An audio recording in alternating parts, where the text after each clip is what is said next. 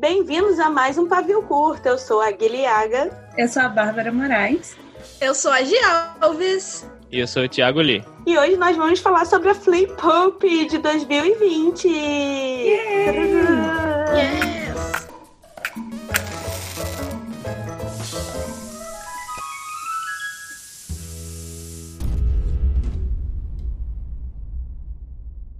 A Flip Hop devia ter 2020. um, um- um tema, né? Tipo que nem a CCXP tem aquela musiquinha que gruda na cabeça. A Flip Hop devia ter um também, né? Eu acho que podia botar a música de Jurassic Park. ok. Enfim. Uma grande aventura. Ah, entendi. No final Isso. todo mundo tá morto, etc. No início de julho de 2020, tivemos a quarta, quarta Flip Pop. Quarta. É, que eu não sei se o F é de festa, ou de feira, ou de festival. É de festival. Festival Festival. literário de, de, de, de literatura pop, seja lá. É isso? É Não sei, festival gente. de literatura É pop. E esse ano é óbvio que ele foi online, Sim. Né? Super seguro aí, Sim. sem, sem máscara, sem pandemia, cada um de pijama na sua casa. E com a grande vantagem que deu para chamar várias pessoas de várias regiões do país que de outra forma não poderiam ir para o evento. Sim, a Bel já queimou a pauta antes da gente começar. Claro que pontos queimou. fracos e pontos fortes.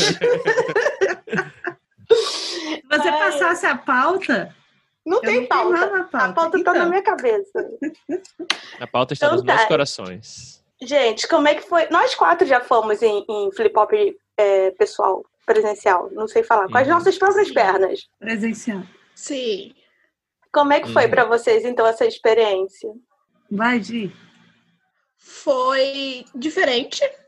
Eu fui na presencial de 2018 e na de 2019. E em ambas eu assisti só um pouco das mesas, porque eu ficava trocando de mesa para cobrir nas redes sociais. No ano passado, a página 7 teve um- uma banca nos expositores entre as editoras. Então eu assisti bem menos nas edições presenciais. Enquanto nessa que foi online, eu assisti basicamente todas as mesas do dia. Foram oito horas, quatro dias da semana, vivendo a flip-hop, sabe? E isso acabou dando um desgaste mental bem maior.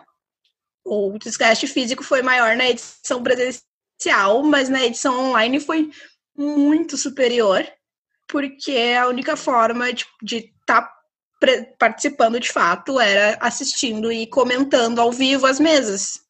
Uhum. Aí eu senti, apesar de ter o chat lá no- nos vídeos, né, do, na hora que você podia comentar ao vivo, e aí muita gente falou, ah, eu não conseguia comentar no chat ao mesmo tempo para prestar atenção na, na, na, na mesa, no, no- dos palestrantes.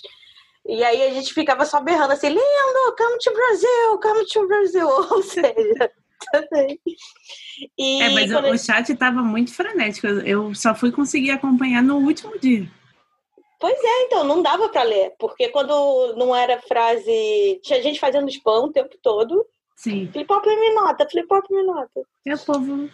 Mas quando a gente assiste ao vivo e tal, é bom que dá aquele tempinho de que todo mundo sai da mesa, aí dá pra. é, tipo, acabou, né, a mesa, aí vai todo mundo pro pátio e tal, dá, dá pra ver outros amigos, bater um papo e tal. E aí eu acho que tem as duas coisas, porque a gente também, que tava vendo a Flip Hop juntos, é, juntamos amigos e ficamos falando no Telegram sobre a mesa, assim, sobre a discussão. É, e também foi legal, pelo menos foi, foi um sentimento de não estarmos sozinhos, né? Cada um em É. casa. Não, eu acho que uma vantagem do online é que você consegue comentar enquanto tá rolando, entendeu? Sem atrapalhar a mesa. Hum, Isso é uma grande vantagem, na verdade. Eu vi várias vezes fazendo almoço, sabe? Tipo, fazendo outras coisas enquanto eu escutava. É, Mas, de fato, assim, a, a coisa do presencial, ela faz falta mais por causa da socialização do que qualquer outra coisa, sabe? Ah, sim. Pessoas. Pois é. Aquela que odiava a pessoa até mês passado. Agora tá, por favor, eu quero ver pessoas. Não, mas é porque esse negócio de, de evento, e até foi legal que o online também aconteceu, pelo menos comigo, assim, dá sempre uma animada na gente. Olha, coisas, ideias novas, todo mundo falando sobre livro, sobre novos projetos, dá vontade de criar coisa nova. de é, escrever e, voltar a escrever. Então, isso no online aconteceu comigo. Permaneceu. Né? É, e eu acho que, com, por ser online, que eu acho que é a principal vantagem, assim, é, atingiu muita gente que não conseguia ir no presencial, e aí essas pessoas, eu vi muita gente comentando, pô, então é assim como que vocês se sentem quando vocês saem da flip flop, agora eu entendi, sabe? Uhum. Porque realmente dá esse gás, assim, é, de você, ai, vou fazer coisas, dura uma semana só, mas pelo menos durante uma semana você fica, eu posso fazer tudo. E aí depois você para. Eu, eu já criei mil projetos que estão só escritos no caderno. Ai, vamos dominar o mercado. Aí, dia seguinte, estão vendo série de pijama em casa. Eu, eu tento, Sim. eu tento lidar como, como o evento online e o evento físico, né? Como coisas diferentes, como são, são paradigmas diferentes, né? Tem, eles têm o mesmo objetivo, assim, no, no, no, no geral, mas eles, eles de formas distintas, né? Um, você, enfim, você tá lá, você conhece as pessoas, apesar de que a gente tá no, no, no chat lá o tempo todo no online, dificilmente você vai conhecer pessoas novas, é. assim, né? Você vai ver as ah, fulano que tá comentando aqui eu conheço, tal, enfim, você vai comentar com as pessoas que você conhece, talvez. Mas, assim, conhecer pessoas novas é bem mais difícil do que quando Sim. você tá na flip hop. Ah, tal. não, isso é verdade. Uhum. Mas eu acho que uma coisa que é muito bacana, que eu, aí eu não quero queimar pauta aí, senão alguém vai, vai me matar aqui. Ah, já, vai falando aí. Mas, Pô, já, já, já comecei. Fala, fala, fala. Que é a questão de, não só das pessoas, dos, dos, dos espectadores, né, de quem tá assistindo assistindo, né, que poder é, participar, mesmo não podendo estar em São Paulo na data, também dos convidados e das convidadas, né, de, de pessoas que a gente consegue convidar que não, Sim.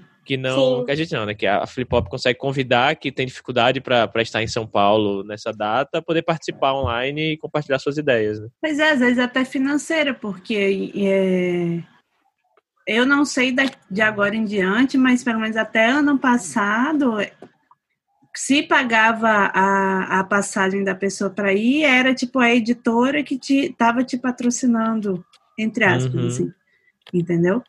É, então, assim, tem alguns autores independentes que, tipo, nenhuma editora vai pagar para eles porque eles não têm editora. Eu, eu, cito, inclusive, o Gabriel Mar, que é de Manaus. Tipo, como é que. Enfim, uhum. uma passagem de Manaus para São Paulo ela é bem cara, você tem que fazer um, um grande planejamento financeiro. E às vezes a pessoa não tem como fazer isso. Não estou dizendo que o Gabriel Mar não tenha, mas tipo, é uma coisa é. assim que não é, é não é acessível para todo mundo, não é acessível para todos os convidados. Então isso eu achei muito legal que teve muita gente independente de várias regiões do país que talvez elas não pudessem pudessem ir para lá porque elas não teriam alguém para patrocinar elas para estarem lá, sabe?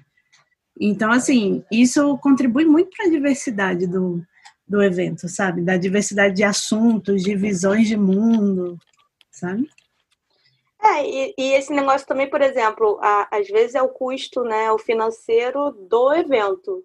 Né? O evento vai acabar cobrando um ingresso caro porque ele precisa de orçamento para pagar para poder cobrir, para trazer as pessoas. É, é, e aí uma passagem, sei lá, do Nordeste para São Paulo é cara, e aí tem que dar o hotel e a comida para a pessoa, né? Porque é assim que tem que fazer evento. E aí essa coisa online, ela barateia muito o, o, os, os custos, é quase nulo, sim. E, tipo, numa sala, eu acho que a maior sala de flip-flop, aí eu já não sei, não lembro, que a gente pegou que cabia 200 pessoas, sei lá, não sei. Foi, acho que sim, presencial. Que no era online... naquele, naquele evento que, que foi naquele lugar que você conseguia abrir e virava um negócio só.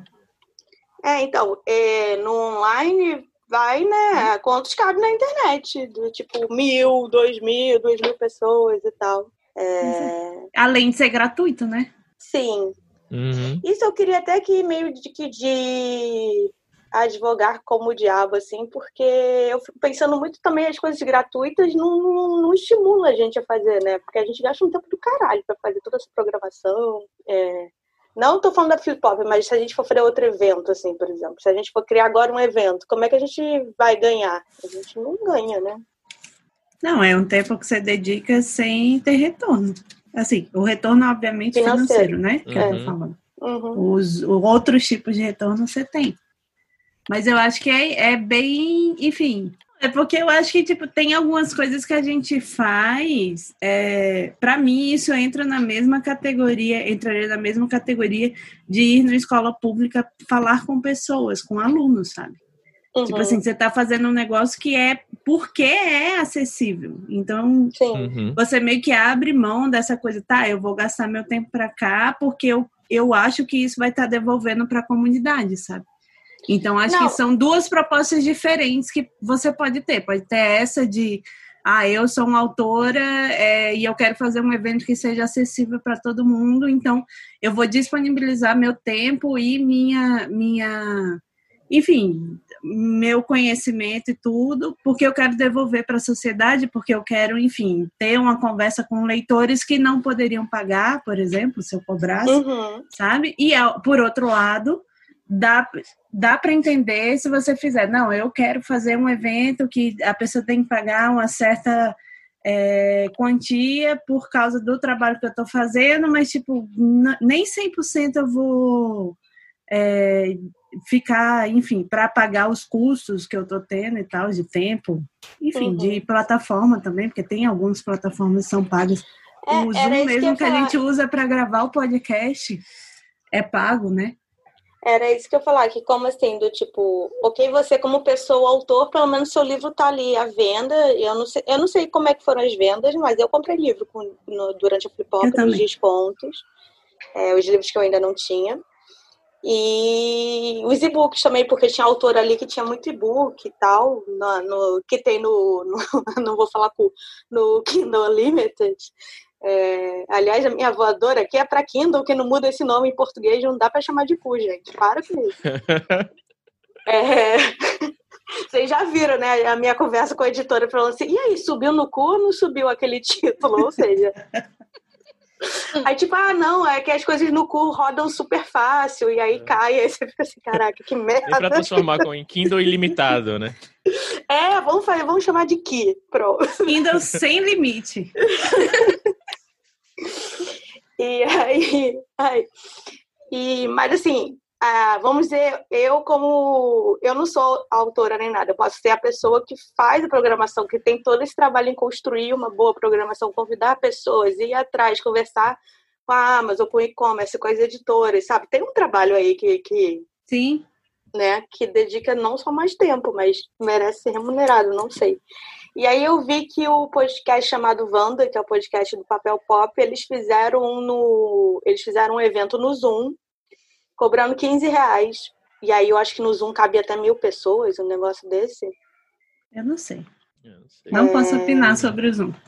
E cada um pagava 15 reais. E aí, só que esse dinheiro eles converteram para casa um. Do tipo, né? Porque, até porque foi todo mundo foi gravar um podcast ao vivo com câmera para o pessoal, como se o pessoal estivesse vendo a gente agora, por exemplo. Uhum. E aí eu achei legal a ideia de reverter o dinheiro. Até quando a Flip Hop tinha aquele negócio, você podia levar um livro para doação, Sim. e eles fizeram o negócio da Bienal da Quebrada, né? É, esse ano também, foi super legal. Explica pra gente o que é a Bienal da Quebrada. Você Não, que é então... é da Quebrada, que você está no mesmo estado. Não, é, é, a Bienal da, da Quebrada foi é um, eu não sei se é um movimento ou uma ONG, eu vou chamar de movimento, porque movimento é muito mais legal do que ONG. Tá? Que começou. É um projeto. Com... É um projeto, mas movimento é muito mais bonito, gente. É um negócio. Qualquer pessoa pode fazer parte. É que eles se descrevem como projeto. Isso, ok. Eu, a Bienal da Quebrada é um projeto que foi criado pelo Matheus Santana, que é aqui de Brasília. Não de Brasília, do Distrito Federal. Há uma distinção. É, e é, a ideia deles é fazer, é, é, disponibilizar o acesso à literatura nas periferias no país inteiro, assim. Então, é, eles têm ideia de fazer biblioteca comunitária, fazer evento.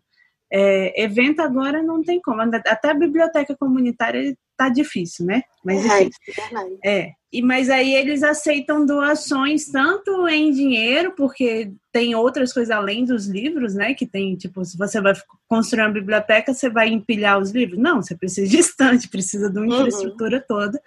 É, quanto em livros. E aí a seguinte, é, a editora seguinte com a Flip Hop, eu não sei se as outras editoras que participaram ajudando na Flip Hop também doaram, mas eles doaram 50, 50 mil reais em livros para a Bienal da Quebrada, sabe? E aí, durante todo o evento, eles divulgaram também que inicialmente era para ser o quanto a gente doasse, eles iam doar igual. Assim, se as pessoas doassem, sei lá, 10 mil reais, eles iam doar 10 mil reais em livros. Mas no final eles doaram tudo, o máximo que eles podiam doar. Assim. Ah, legal. Pois é. Eu, o, a Diana Passi, que é organizadora, criadora, curadora da Flip Hop, gravou os 12 trabalhos com a J. Oliveira falando sobre. E aí ela comentou que até o dia da gravação eles não a companhia não tinha pego nem os números do que foi doado para a Bienal, porque eles estavam tão empolgados, tão felizes com o resultado da Flip Hop que eles resolveram, como o teto deles era 50 mil, eles já estavam preparados para doar 50 mil, então eles resolveram, independente do que tinha recebido, fazer essa doação. Uhum. Porque eles estavam, tipo, muito pilhados, uhum. sabe? Tipo, depois do fim, tava todo mundo. Que é legal. Eu pessoa feliz, eu entendo, né, eu entendo não começar. Ah! É.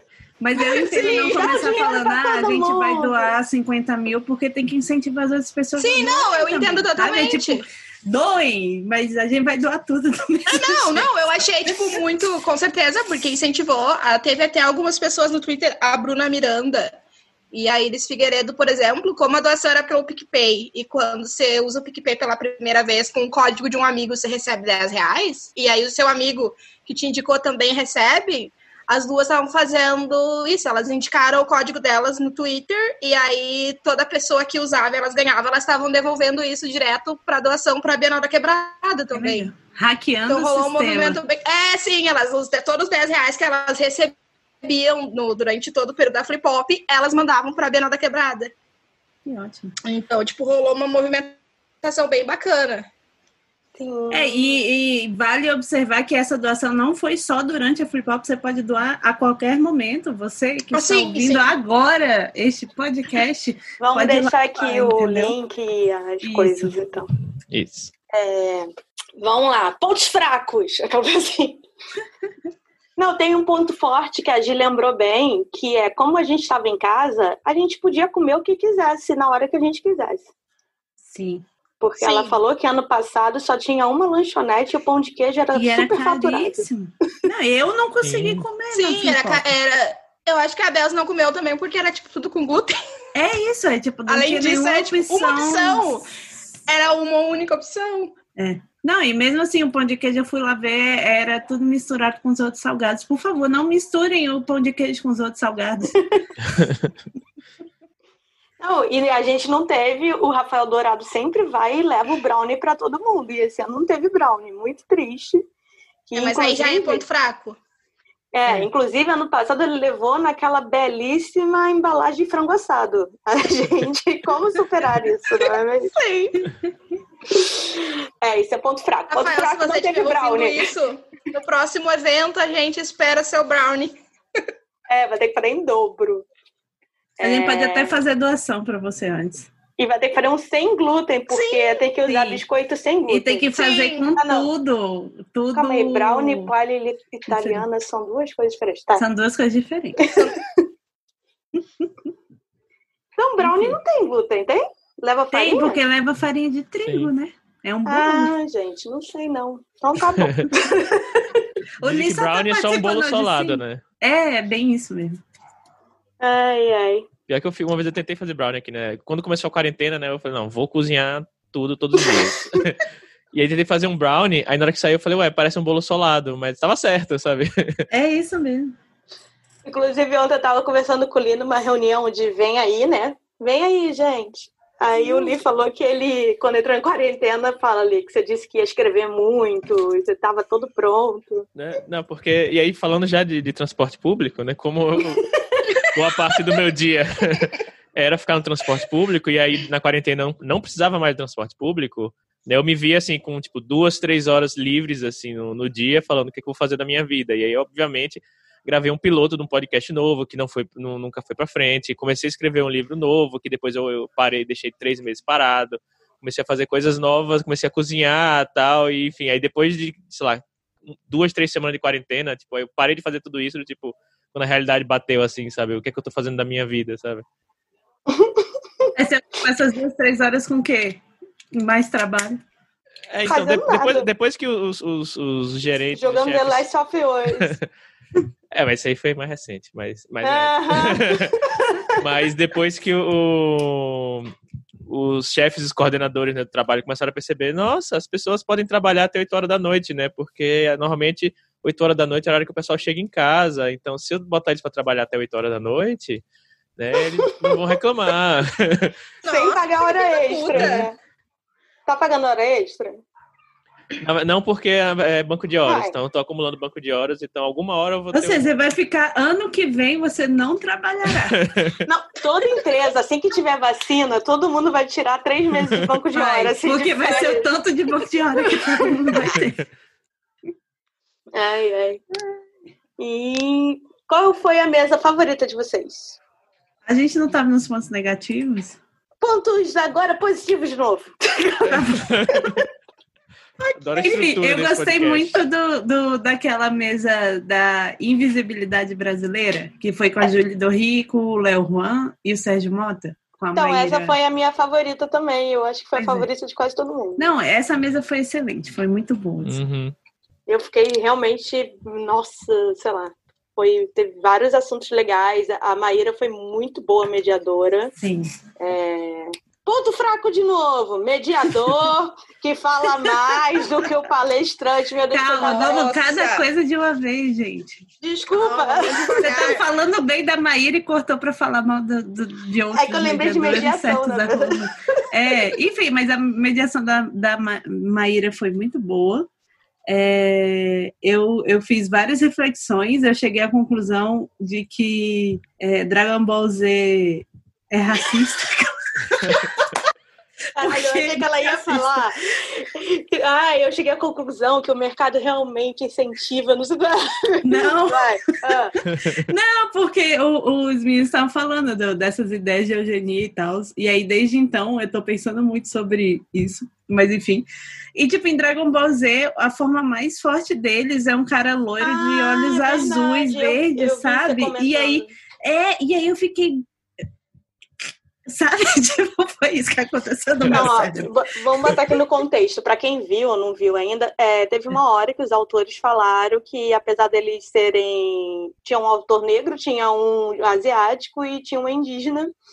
Eles, mesmo produzindo a obra no início, assim, eles isso. acabavam fazendo as suas histórias com protagonistas brancos e louros, ou então onde é, se era fantasia e ele ia ter super poder, poder, ele virava super caucasiano, entendeu?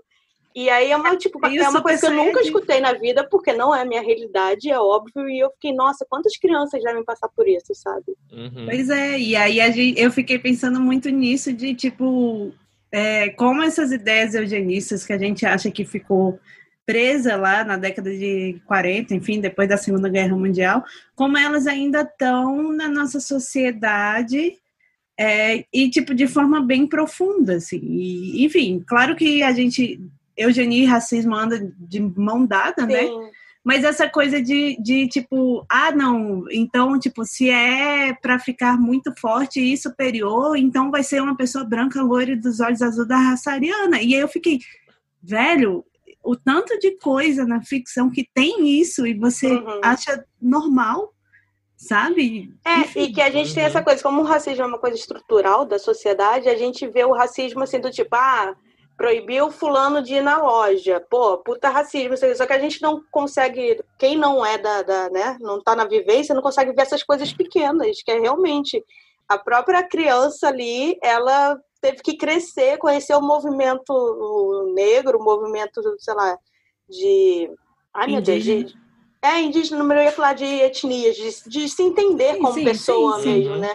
E aí, é até a mesma coisa, quem é LGBTQ só escreve romance hétero, até entender do tipo, ah, cara, eu posso fazer um romance, entendeu? É de pessoas trans, que é a minha vivência, por que não? Uhum. E eu vi esses dias alguém falando assim, não sei se foi o João Cita agora no Twitter, falando ah, as pessoas ainda ficam chocadas que a pessoa branca, né, quando ela vai ler um livro escrito por um autor negro e não, o tema não é sobre racismo, é sobre uma história normal, só que é o protagonista é negro, né? Uhum. Aí é do tipo, ai, ah, não gostei desse livro, eu achei que ia ser sobre a tristeza e dificuldade demais. que é ser uma pessoa de cor e tal. Aí fica, caralho, existe, sabe? Por que, que a pessoa não pode fazer histórias normais? Normais que eu digo no sentido de. É... Sem tratar do, da, da, questão é, racial, de clichê, que é romance, escola, ou então um bola. terror malucão, velho. As pessoas também merecem ser felizes, né? Viver a vida delas. Exatamente. Acho que foi o, o Alec do Umbucaholic que eu vi um dia desse falando, e até um pouco do que você falou, Gui, no começo do seu argumento, que ele só se só começou a entender sua negritude, né? Entender-se como pessoa negra, tipo, muito recentemente, sabe? Sim. É, só, tipo, de, de, ah, de dois anos pra cá que eu comecei a perceber, nossa, eu sou uma pessoa negra, periférica e tudo que, a carga que vinha com tudo isso, entendeu? Ele começou a entender isso agora, sabe? Acho que, e, ou seja, ele é, e ele comentando, né? Tô falando do, do que ele tweetou, né? Que uhum. as coisas que ele lia e ele na cabeça dele, tipo, ah, um livro até escrito talvez até por um autor negro, mas tipo, um protagonista branco, e para ele, tipo, não, ele nunca parou a pensar o quanto isso poderia ser problemático, entendeu? E, e, é tão problemático que se você lê um livro e tal e não tem a descrição do personagem, automaticamente a gente imagina que é uma pessoa branca. Uhum. É, é, muito surreal isso. É. É, é por isso que aí... eu estou aqui trabalhando fazer o quê? Todo lixo de pessoas não brancas. Parabéns. Porque gente. a gente merece todos os Sim. relacionamentos errados da vida. a gente tô... merece um clichê que o homem é embuste. a gente não, a gente merece também, por que não, sabe? Mas por que não? Sabe? Merece todo Poxa, tipo de história. A gente merece todo tipo de história, sabe? A gente merece Halo com uma pessoa amarela e outra indígena. Por que não? Sabe? Não, com Por que não? É... A, guia, a guia aprovou. Pode não, fazer, ainda mais escrever. falando alguém que vem do sul, né? Uma pessoa que tem consciência do Rio Grande do Sul. Desculpa, subistas. Vai. Raríssimo. Enfim, puxando essa conversa nossa também, a minha segunda mesa favorita foi aquela Ninguém é uma Coisa Só, que tem o Gabriel Mar, que eu foi citei mais cedo. A Elane Baeta, a Rebeca Kim, e foi o Alec do Umbucaholic, que foi mediador. Ele também foi um mediador incrível. Uhum. Assim, foi, essa conversa foi Calma super aí, legal, essa assim. mesa abre aqui um ponto fraco para coisa online, porque nesse dia meu Wi-Fi caiu.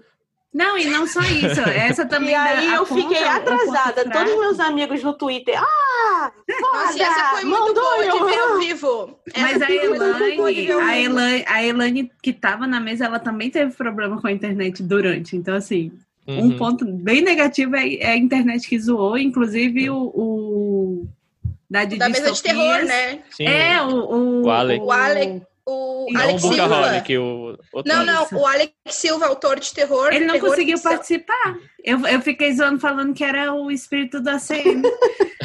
é, assombrando a Bahia, porque tanto a Elaine quanto ele são baianas. Nossa, impedindo que a cultura baiana se desenvolva. Não, não vai teve, misturar com esse, teve não vai se misturar com esse povo. A Andressa Delgado teve uma hora que ela tava falando e passou o carro do ovo na rua dela. Meu Deus, é o terror da forte, Nia. o terror da Fernanda Nia. Imagina você tá na, na flip hop presencial, assim, o pessoal tá falando, aí todo mundo olha, Alec, quer responder? E ele parado, assim, sem se mexer. Alec, você tá aí. Frisado, né? Aí vem uma voz lá do fundo. É o carro do ovo na sua rua. Ovos graúdos. Ai, gente. A, a, a Vini também, ou Winnie, não sei, Bueno, que ela tava lá super séria, gente, militando, falando maravilhosa. Vem o gato dela e passa o rabo e o fiofote na tela. Ai, oh, meu Deus, sabe? O, o filho do Jim apareceu na mesa dele também. Ai, foi ótimo. Foi muito fofo. Foi Essa foi outra mesa que eu amei também. É. Mas... Acho que o sábado Nossa. foi meu dia favorito. A do Dinha, minha internet voltou pro Dinha e aí caiu meia hora depois, mas eu consegui ver um pedaço. fiquei lá no chat gritando: Jim salvou o Monteiro Lobato! Monteiro Lobato agradece ao Dinha Notso. assim. Ai, ai. Enfim, a gente tava falando que essa mesa ninguém é uma coisa só, era a favorita dela, e elabore, gente. Questão de prova. Justifique. Uh, Uau, faça uma redação sobre. Não, eu achei muito bacana, primeiro, porque o título da mesa foi ótimo. Porque Sim. toda hora eles conseguiam voltar, e aí o Gabriel Mar estava muito empolgado, porque cada vez que eles diziam que ninguém é uma coisa só, ele ficava muito feliz. tipo, meu Deus, gente, o nome da mesa. Eu achei, eu achei muito fofo. Eu achei muito fofo, porque todos eles eles citavam. Ah, não, porque ninguém é uma coisa só e eles paravam. Olha aí o tema da mesa, gente, o conceito. E porque eu achei o tema muito bacana, porque trouxe a Elaine Baeta, que escreve romances sáficos, eu acho que ela é lésbica. Isso. O Gabriel Mar, que escreveu Bem-vindos à Rua Maravilha, que é um livro muito bacana. É um livro e ele é autor de é, é um livro maravilhoso. Leio, é muito bom. E ele é de Manaus, então é o que a gente estava citando antes, sobre a possibilidade de autores de lugares muito distantes de São Paulo participarem. Uhum. E a Rebecca Kim, ela publicou alguns contos, um deles na coletânea de carnaval, que a Iris Figueiredo editou. E ela é uma pessoa com deficiência, então foi uma mesa, foi uma das mesas mais diversas do, Sim da Flip Hop. O mediador foi muito bom, porque o Alec ele trouxe referências durante a mesa, mas em nenhum momento ele tomou espaço dos convidados para falar ou para dar a opinião dele e atrapalhar o tempo dos outros. Inclusive, tadinho, eu fui twittar, ai, mediador que não cala a boca, não deixa palestrante falar. Aí ele me mandou no privado assim, eu fui assim também? Eu, não, ai, tá tadinho. tudo bem, você não, foi um Ele foi muito... Ele não, foi excelente. Dele foi, ele foi ótimo, ele foi excelente. Ou e seja, ponto porque... forte para a humildade da pessoa que veio perguntar como é que foi o trabalho dela. Mas um ponto fraco para a insegurança da pessoa que acha que qualquer crítica é para ela. que horror! homem, né? Tem uma coisa que. Não, mas tipo, foi a mesa mais diversa, eles estavam muito entrosados, eles estavam muito empolgados conversando. Sim. Eu realmente curti muito essa mesa. Foi uma das minhas favoritas. Sim. E você, Li? Eu ia falar que essa aí foi a minha, minha favorita. Na verdade, o sábado foi meu dia favorito. Acho que as, as três primeiras mesas. A da, da Kisha eu não consegui assistir toda, mas eu, eu peguei umas partes. Mas as três mesas da, do sábado adorei. A, a primeira lá que foi explorando o gênero literários, que foi o Samuel. Eu não conhecia o trabalho dele e achei ah, genial. Aí o Samuel é um amor, eu gosto muito dele. Uhum. Eu conheci ele numa flip hop, inclusive, que ele participou. Eu não lembro qual. A segunda, eu acho. Eu acho que é a segunda. Hum. Qual aquela... o tema da mesa do Vitor Martins? Que foi a primeira, eu acho. Criatividade em tempo, tempo, de crise. Exato. Ai, foi uma mesa boa também. Uhum.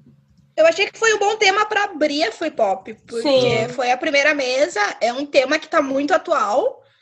Mas é um tema que você já... pode ficar uma hora em silêncio, né? Do tipo, e aí, gente, como é que tá sendo escrever na crise? Silêncio. Assim. Sim, mas tipo, foi bacana, bacana de ser ninguém... eu acho. Porque ninguém tá escrevendo. Uh, o Samuel participou em 2018. Então foi a segunda mesmo. É uma magia que ela tem Google. Ele participou numa mesa, inclusive, com a, Lavi, uh, com a Lavínia Rocha e a Olivia Pilar. Olha só. Uhum. Ai, vamos falar da, da coisa dos temperos, que foi super legal. Não, mas deixa eu falar minha segunda mesa favorita. Ah, tá, desculpa. O Li também não tinha terminado de é, falar. É, gente. a gente tá pauta, fazendo gente, o Woman Interrupting do, do Li. Vai, Li. E termine. Não, mas é isso. Sábado foi o melhor dia. A mesa do.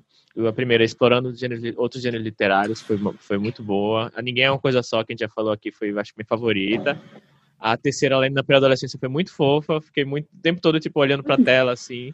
Né? O eu Adriel, também. o Jim, que trouxe o filho dele. Foi muito legal. A, a, a sexta-feira foi, eu fiquei muito triste porque eu não...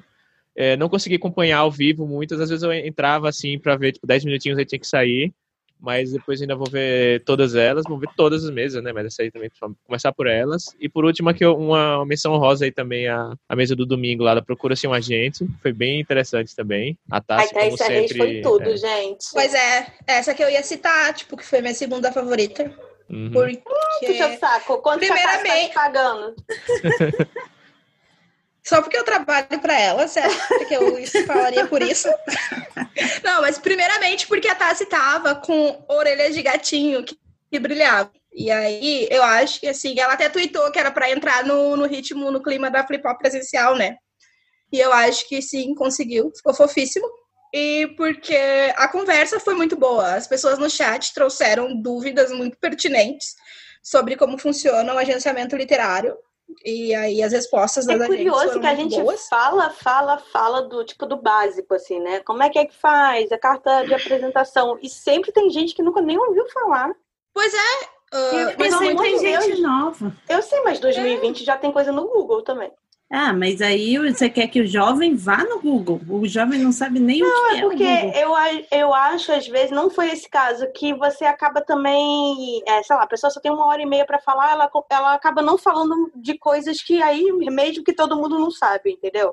Ah, mas Tipo, eu como é acho que é um que tem- processo, como é que você tira, o que, que é estoque, como é que faz queima de estoque, como é que vende para outro país, aí é uma coisa que a gente não consegue nunca chegar nesse, nesse assunto, porque a gente tá sempre no beabá. É, mas eu acho que foi interessante. A Tassi, a Tassi e a Mia Romã foram muito bacanas. Sim, o é ponto verdade. negativo para a pessoa que ficou no chat gritando para saber se a Mia era gente da Victoria Aveyard, que é autora de Trono de Vidro. Não, de Trono de Vidro não, desculpem, de A Rainha Vermelha. A rainha vermelha. É, é porque o último é não sei o que lá de vidro também. É, Coroa não, vidro, a- sei lá. exato. Ela é perguntando se ela era gente e foi tipo 10 mensagens seguidas da pessoa, então fica a minha voadora antecipada para quem tava no chat. Pois eu que não tô seguindo a pauta, a gente já tá na voadora. Olha só. Tá vendo? Da Mas liberdade um- pra agir, é isso que acontece. Você que mandou hoje falar. Eu mandei o livro. Não, mas é real.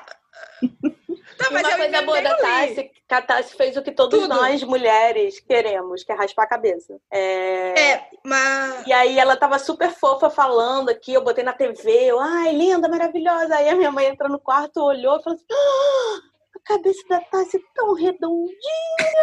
Eu falei, "Ah, que fofo. Então a Tassi ainda trouxe essa, essa mensagem aí pra gente. De esperança. Enfim, pontos negativos. Não, o negativo é isso, não conhecer pessoas ao vivo. É... Eu, eu senti uma- um problema que Me- foi. Mediador que fala muito. Que É, isso foi um problema bem sério, mas eu acho que foi em uma mesa só. Tirando isso, uma mesa dessa que eu vi, né? Eu não vi todas. Não Eu acho que as pessoas com 35 anos mais não deviam mais participar da Flip eu Olha que daqui a um ano você não com participa noção de que eu em 2022 não posso mais. Mas, Isso. tipo, como mesa, né? Mas posso ir como pessoa. mais. Não, mas é, é porque teve uma mesa específica. é, eu posso. Eu falo a mesa? Não sei. Enfim, que A a, mediadora. É, foi a mesa da Iris, que foi com a Adriana Falcão, a Iris e a Janaína, que eu não lembro. Toque-taca. É, Adriana. Falcão, Iris Figueiredo e, e a Janaína Janaína Toque-taca. Toque-taca. que eu não conhecia, eu, eu gostei muito dela, assim, eu já conheci a Adriana e a Iris, enfim. É, e eu acho que elas tinham muito para falar sobre o tema, mas a mediadora não conseguiu puxar delas, porque a mediadora saiu do falava tema, né? mais do que ela, saiu do tema. Eu acho que a- o nome da mesa também não, não transparecia a proposta direito, assim.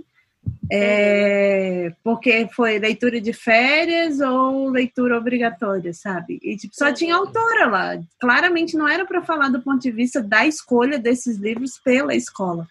Que foi o que acabou acontecendo. E como nenhum deles era professor, nem a mediadora, porque a mediadora é a, trabalha na Companhia das Letras na parte escolar, não tinha como esse assunto render muito, sabe? Tipo, tanto que depois, no, no fim, até fizeram uma pergunta, que esse é meu outro ponto negativo, enfim, selecionaram uma pergunta lá sobre as diretrizes do MEC para selecionar o que virava de leitura obrigatória e, tipo, nenhuma das pessoas, eu acho que praticamente ninguém, se você perguntar, nenhum autor sabe disso. Algum de vocês sabe isso? Não. Não. Então, aí é tipo assim, pô, não é. Enfim, eu acho que foi é uma confluência de coisas assim que não não não deram, não foram alinhadas. Eu queria que tivesse mesmo aquele assim- botão de deixar a pessoa offline, sabe? Ah, a pessoa não falou certo, Não, tem offline. Tem como dar mute na pessoa. Derruba ela da live. Enfim, Mas, mas eu acho que tipo esse essa mesa foi muito interessante apesar disso. Entendeu? Porque elas é, trouxeram um pouco do- da visão delas e tal. Não, e é um assunto que é de todos nós que somos leitores, né? Do tipo, Exatamente. todos nós fomos obrigados a ler os clássicos, sei lá, com de 11 a 15 anos, odiamos, e aí como fomos ler com 20 e tantos, amamos, assim, sabe? Pois é. Eu não exatamente. Não, eu, eu continuo não gostando do Machado, mas... enfim. eu não li porque ninguém me diz o que fazer. É, pronto. Como assim? O que você tem que ler? Você quer que eu faça um sílabus para você? Tipo, uma emenda de leitura? Eu não, me ob... queria me obrigar a ler. Aí eu disse, não vou. Aí eu não Mas e a prova? você não tinha prova do livro? Não, eu mal tinha aula de literatura aqui. Ah, meu Deus, olha aí uma a educação desse governo do Rio Grande do Sul. Enfim, mas aí é isso. E aí um problema que eu acho que aconteceu foi que como o chat era muito frenético, as perguntas se perdiam, então não dava ah, para fazer uma seleção interessante de perguntas, porque isso podia ser um ponto positivo, sabe?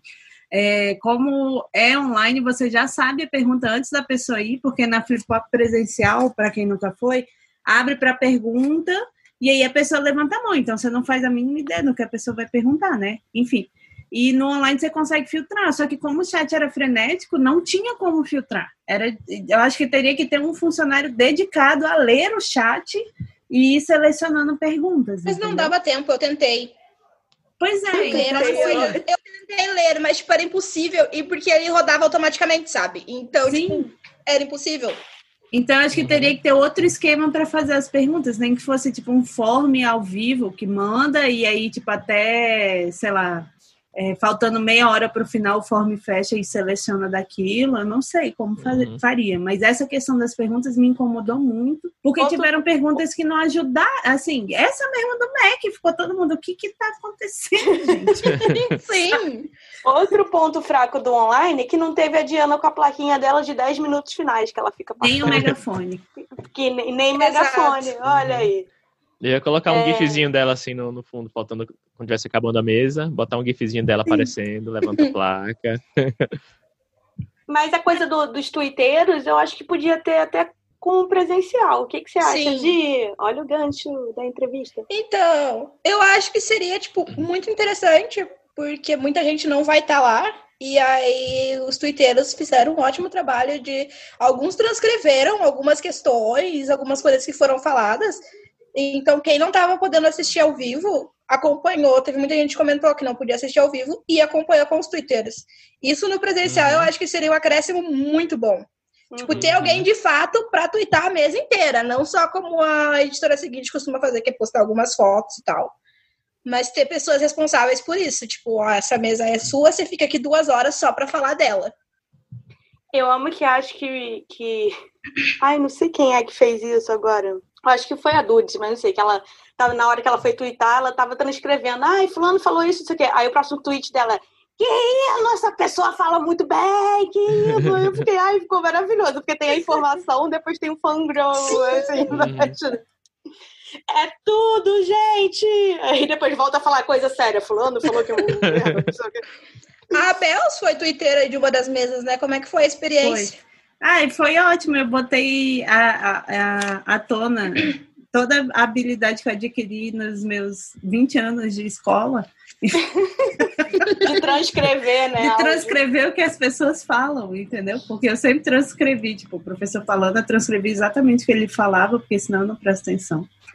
Mas fala você fazia resumos, professor falando, aí você ia fazendo resumos, só que aí você fazia tipo umas abreviações e na hora que você ia estudar você não sabia o que era? Isso não, em geral comigo. não. Caraca, eu botava assim, CP ponto. Aí continuava, eu falava, o que é CP? O que que tá acontecendo? Que palavra é essa? Ai, eu sou não, às vezes eu escrevia muito rápido e eu não entendia o que eu tinha escrito. Aí eu ficava, o que é essa palavra? Principalmente quando tem conjunto de E, M, I. Ah, é. E é tipo, porque é tudo a mesma letra, também. gente. R também. Aí fica tudo igual, assim. Fica parecendo russo em escrita cursiva. O meu enviado, você só consegue ver o E e depois o A.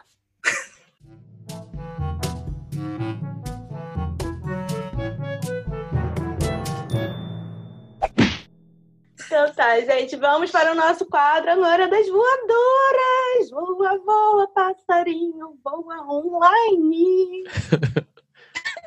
ok. Ai, gente, calor. Eu tenho tanta voadora na voadora? vida que eu nem sei o que eu fazer.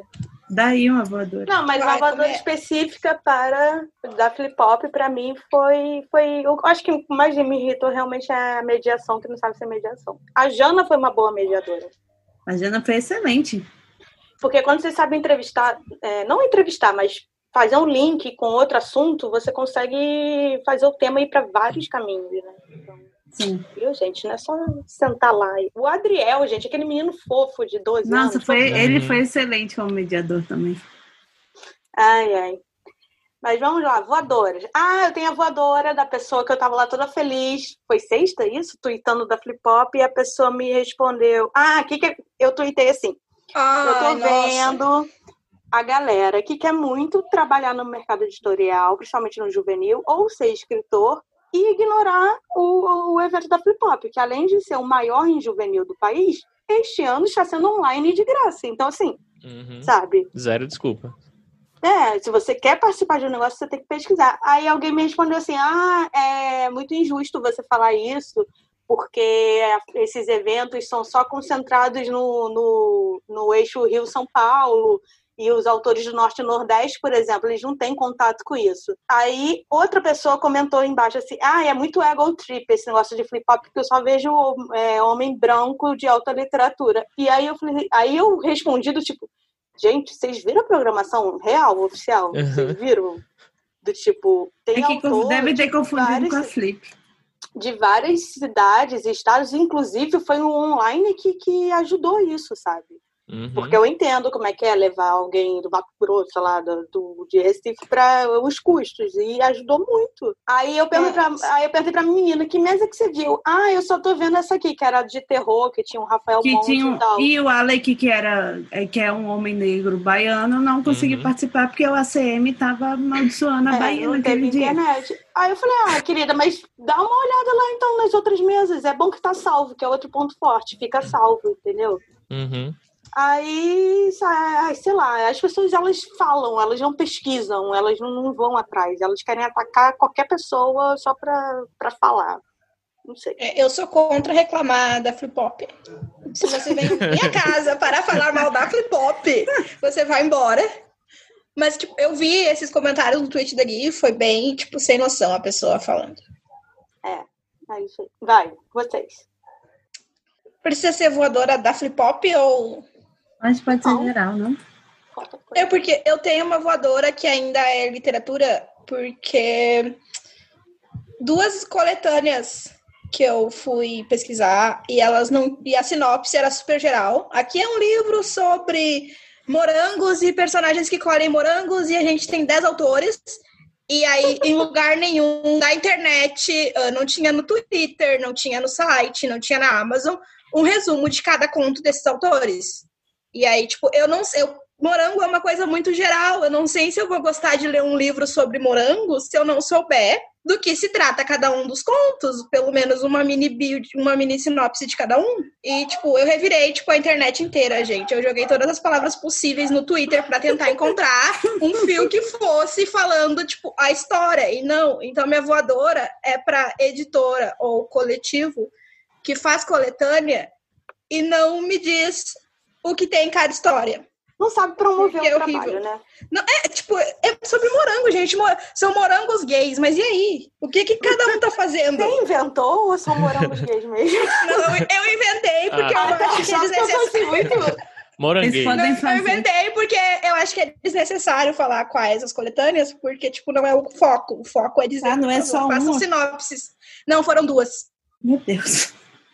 Exato. Morangos gays e limões gays. É, Limões tipo, zero. mas, mas o que que eles fazem, sabe? Tipo, Limões O que que eles homofóbicos e fazem? morangos gays. ai, ai. mas enfim, foi, foi difícil. Vai, Lê. Eu pensei muito aqui sobre o que, é que eu podia falar de voadora da Flip Pop, mas não tem voadora da Flip Pop, fora que não tem Brownie do Rafael, é, não, tem, não tem abraço nos amigos, nas amigas. Ai, não tem cabine de É. foto, apesar Não tem, do não filtro tem cabine de legal, foto. É, tal. isso aí eu achei bacana. Mas não tem cabine de foto presencial, então meu, minha voadora vai pro coronavírus. Parem de ter coronavírus. Ótimo, voadora. Perfeito. Coronavírus, pare de existir. Parem de ter, corona... Parem de ter coronavírus, é ótimo. Ai, gente.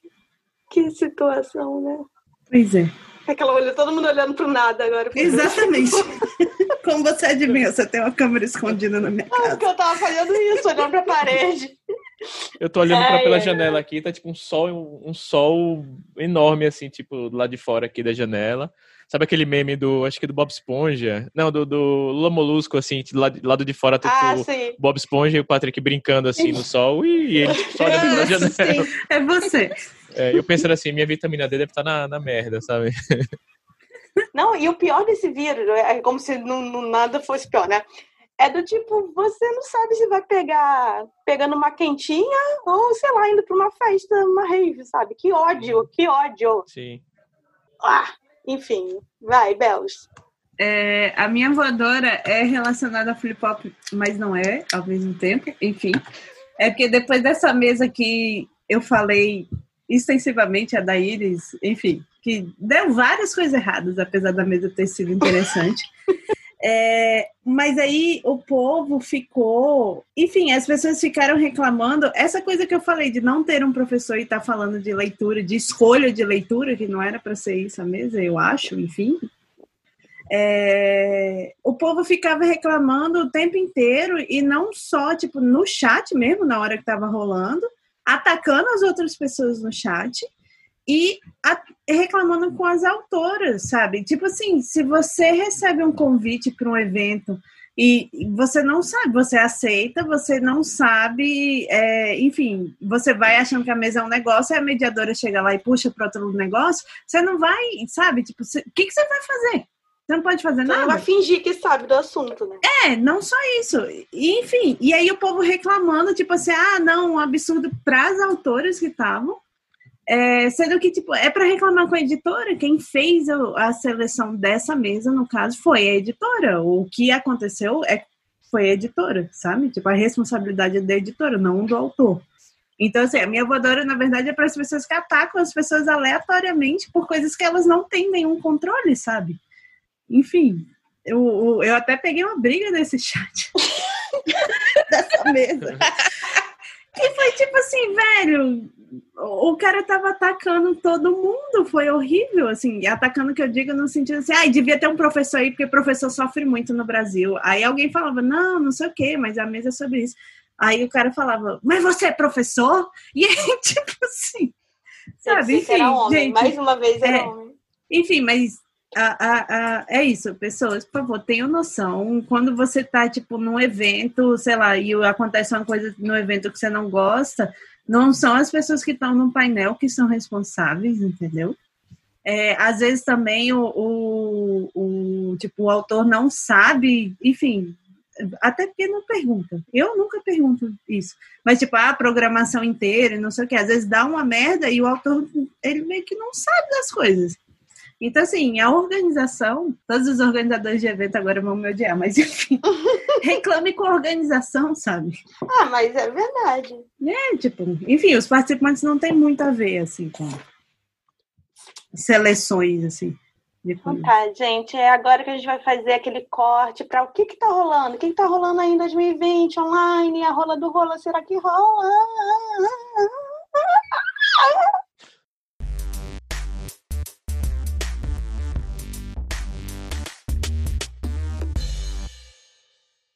Indicações.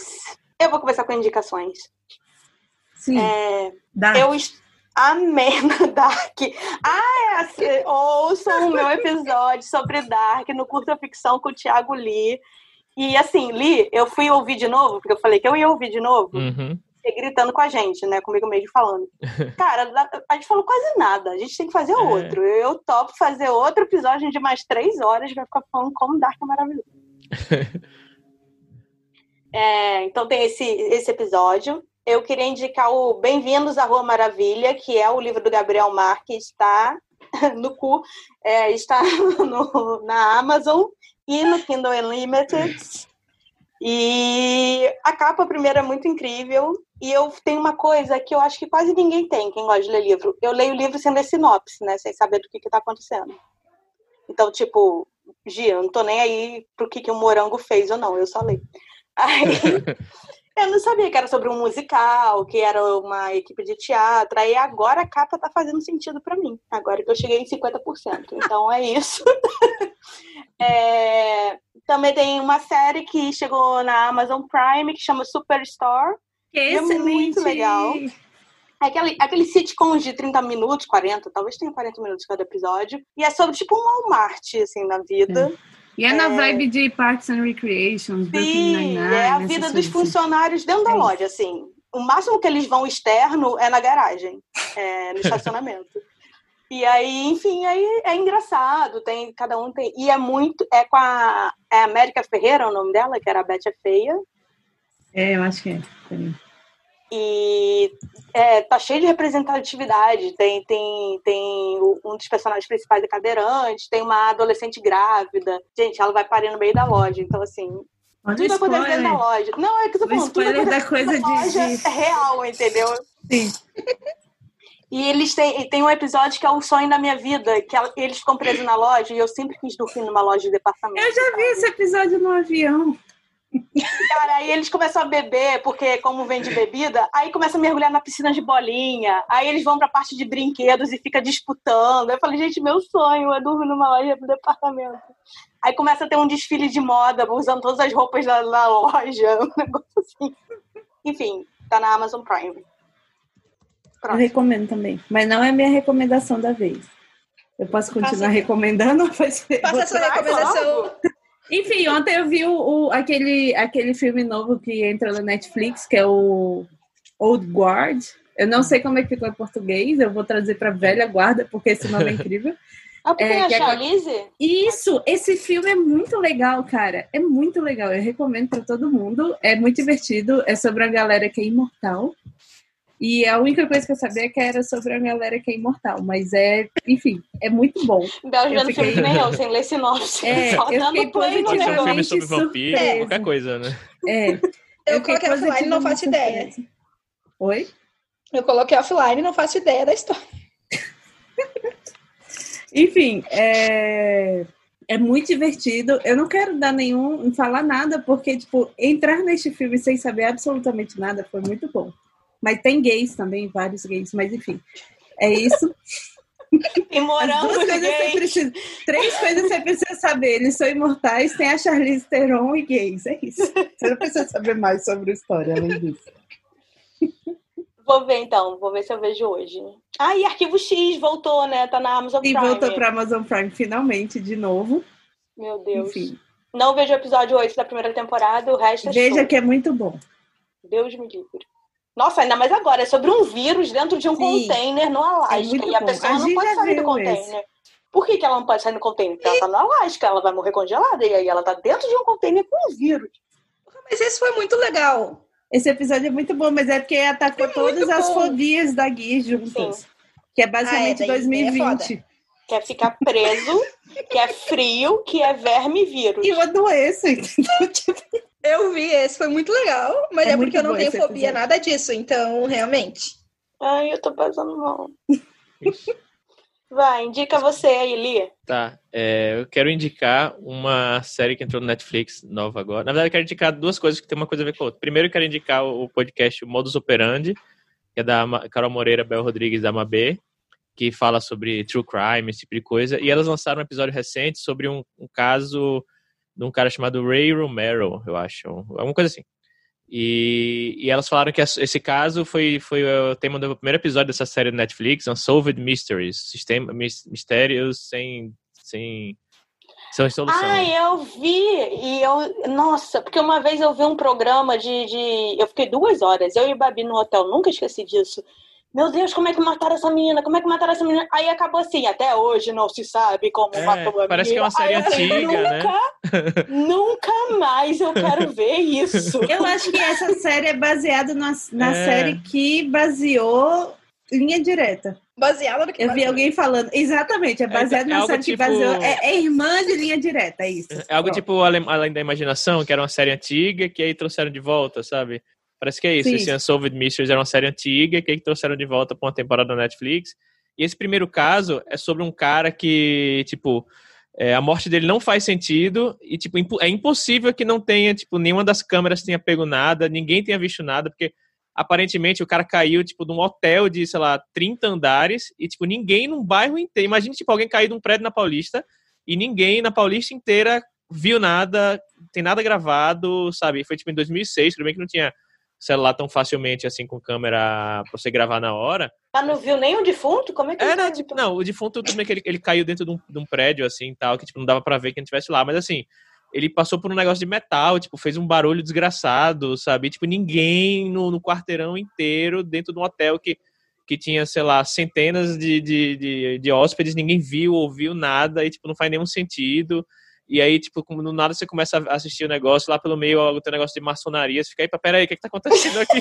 Illuminati, é, vai pra outro nível, assim. E aí, tipo, não tem solução até hoje, até vou até procurar se depois que saiu no Netflix teve alguém que se interessou e veio falar alguma coisa, se teve algum, alguma atualização do caso, mas é, recomendo o, o Modus Operandi lá, o podcast e essa série. Eu só vi o primeiro episódio, que eu tô, eu tô até com medo, assim, de ver os outros e ficar que nem a Guide, tipo, ver muita eu coisa sem solução. porque isso foi lançamento sábado à noite 2, deve ter o quê? Uns oito anos, eu nunca esqueci. Uhum. Ficar com medo de ver muitas coisas sem solução, assim, ficar ansioso. Mas e essas pessoas, tipo... Mas, gente, ver muitas coisas sem solução é, é a definição de maratonar arquivo X. Mas Arquivo X é ficção. A menina é. morreu de verdade. Mas tem, mas tem vários casos que são parecidos com casos reais. Eu Inclusive sei. tem aquele é, BuzzFeed Unsolved, que eles também falam várias dessas coisas. E aí os casos são meio sobrenaturais, assim. E é muito bizarro que você Eu fica, sempre tive medo. O que eu rolou? ainda tenho esse medo de eu morrer e ninguém achar meu corpo, ninguém saber como é que eu morri, ninguém avisar minha mãe. Eu tenho pavor dessas coisas. Mais um. Este episódio pode ser nomeado Fobias da Gui. ah, me devolvam para minha mãe. serial killer. Aí manda pelo correio.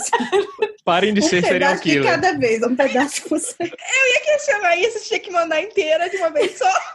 Inteiro o frete é muito mais caro, eu acho. Ai, meu Deus, eu não quero saber.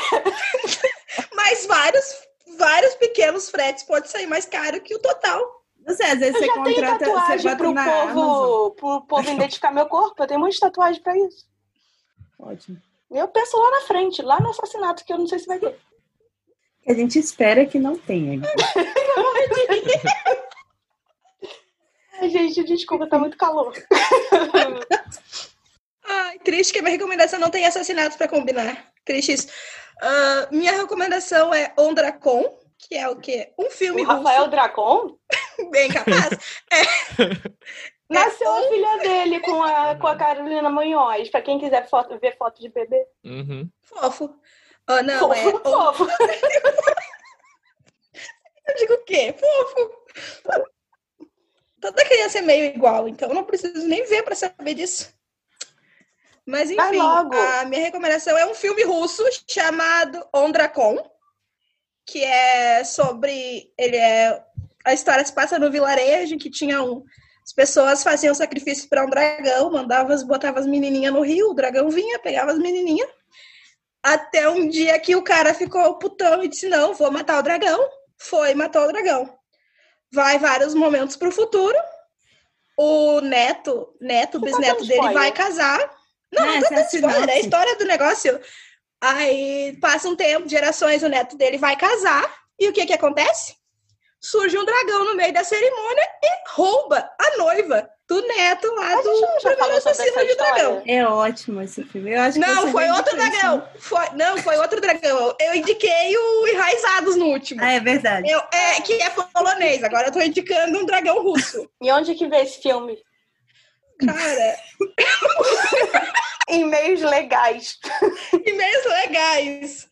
É um questionamento aí, fica aí o questionamento. Então, cara, aí, é questionamento. Aí no, no aplicativo chamado Just Eu Watch. também recomendo, é muito legal esse filme. É muito bom e é todo é mundo bonito. Bom. E todo mundo é bonito. É muito fofo. Ah, o, o dragão é bonito, a noiva é bonita, até o noivo dela é bonito. Então eu acho que vale a pena ver por isso, porque todo mundo é bonito. Não, ó, o dragão eu quero dar o, o, o coisa que ele é bonito naquele jeito meio branco feio. É, é, sim, sim. Ele é meio narigudo, ele é branco, bem branco e Quem tal. faz ele? É, é, o Adam Driver que faz ele? É bem Adam parecido. Driver é o amor da minha vida. Não, é o mesmo. É, é, o espírito do Adam Driver russo, porque esse filme realmente é, é russo. A produção, é direção, fato. atores. É. é de fato um filme russo. Então tá bom, gente. Adam Driver, me liga. Por favor. Ele já é casado com a Gi. Sim, a, a gente casou um dia. Pra isso? Quem Tem disse? sim. Tenho sim. que isso? Não, a gente já casou o dia e é isso. Mas eu falei me liga, não falei casa comigo. Tá, mas é porque a gente vive uma, um relacionamento monogâmico. Ah, não. não. Não vem meter essas regras de sociedade aqui. Então, gente. É isso. Digam aí o que vocês acham da Flip Pop. Sigam a gente nas redes sociais. Falem com a gente. Se for falar besteira, não fale com a gente. Se for para reclamar, reclama na organização do evento. É. É isto. É isto. Fiquem de olho nas redes sociais da página 7, porque em breve a gente vai fazer o quê? Abrir submissões originais. Vem aí. Vem, Vem aí. Corta o áudio da Gica e a live da Gica. Porra, tô trazendo a informação. Ai, ai, ai. Então tá, gente. Beijo, obrigada. Beijo. Eu tô dando Posso tchau. Parar tchau. de Se alguém coisar? tivesse me tchau, gente. tchau, tchau. Eu vou desligar o som.